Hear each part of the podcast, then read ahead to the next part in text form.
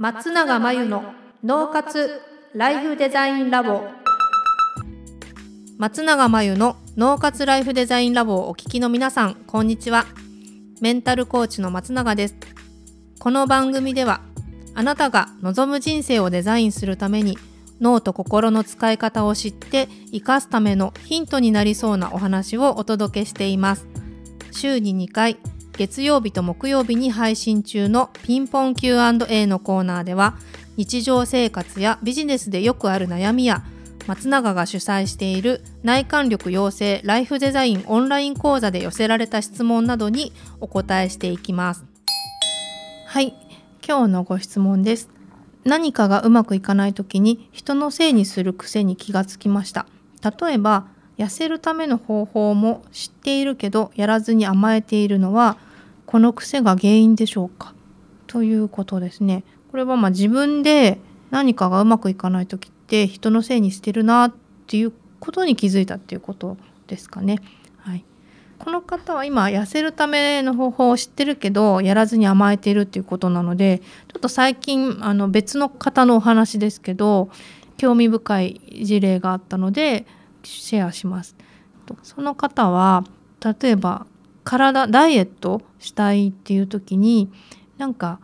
遺伝的なものとか骨格とか体質が、えーとまあ、親のせいだっていうふうに思っていた自分に気づきました。あとは栄養の取れた食生活をさせなかったっていう、まあ、親に対して、まあ、特にこれお母さんに対してちょっと逆恨みをしてる自分に気づきましたっていうね方がいたんですね。そうすると、えっと、ダイエットしようと思ってもダイエットする方法を知っているけど痩せられないことによってこれお母さんのせいだみたいなお母さんに対して無意識的に責める気持ちがずっとあることに気づいたっていうね方がいました。なんとなく太ったままでいることでお母さんに復讐をしているような心理的になんですけど、はい、そういう感覚に気づかれたという方がいました。でもこれは普段そういうふうに自覚してるんじゃなくて普段は痩せたいな痩せようって思ってるんですけどでダイエットうまくいかないと自分を責めてるような感じとかあったんですけどよくよく深く見ていくとそういった気持ちがあるっていうことに気づかれました。でこういうことって実は心理学の世界ではよくあるんですよね。復讐とかっていうと大げさですけど、はい、例えば結婚したいけど親がなんかあまり羨ましいような結婚生活をしてなかった場合、うん、そのせいで自分も幸せになれないみたいに思ってると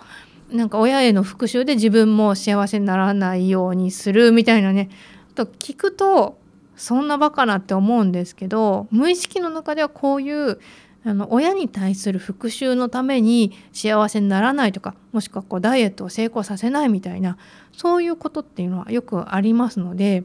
はい、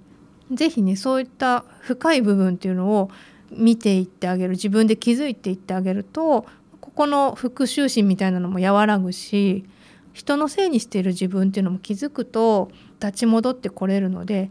で人のせいにするっていうのはねよくあの当たり前に人間の仕組みとしてありますし何かがうまくいかないと人のせいにしたくなるものではありますので、まあ、それ自体が問題っていうよりはその奥にねどんな感情があるのかなっていうのをぜひ見てあげてください。ここは癒していってあげることで、えーと、成果とか結果っていうのも変わってきます。以上ピンポン Q&A のコーナーでした。脳活ライフデザインラボ。現在ウェビナーで脳と心の仕組みを使って生き方と働き方を一致させる方法をお伝えしています。自分にとって最適なワークライフバランスを知りたい。今の仕事が好きだけどなかなかお金にならない。稼げる仕事だとは思うけどかなり辛い。仕事と私生活の調和が取れなくてストレスがたまる。仕事を辞めたいけれど踏ん切りがつかない。そんな悩みを抱えている方はいませんか？こちらのウェビナーではどうすれば生き方と働き方が重なるのか？を中心にお伝えします。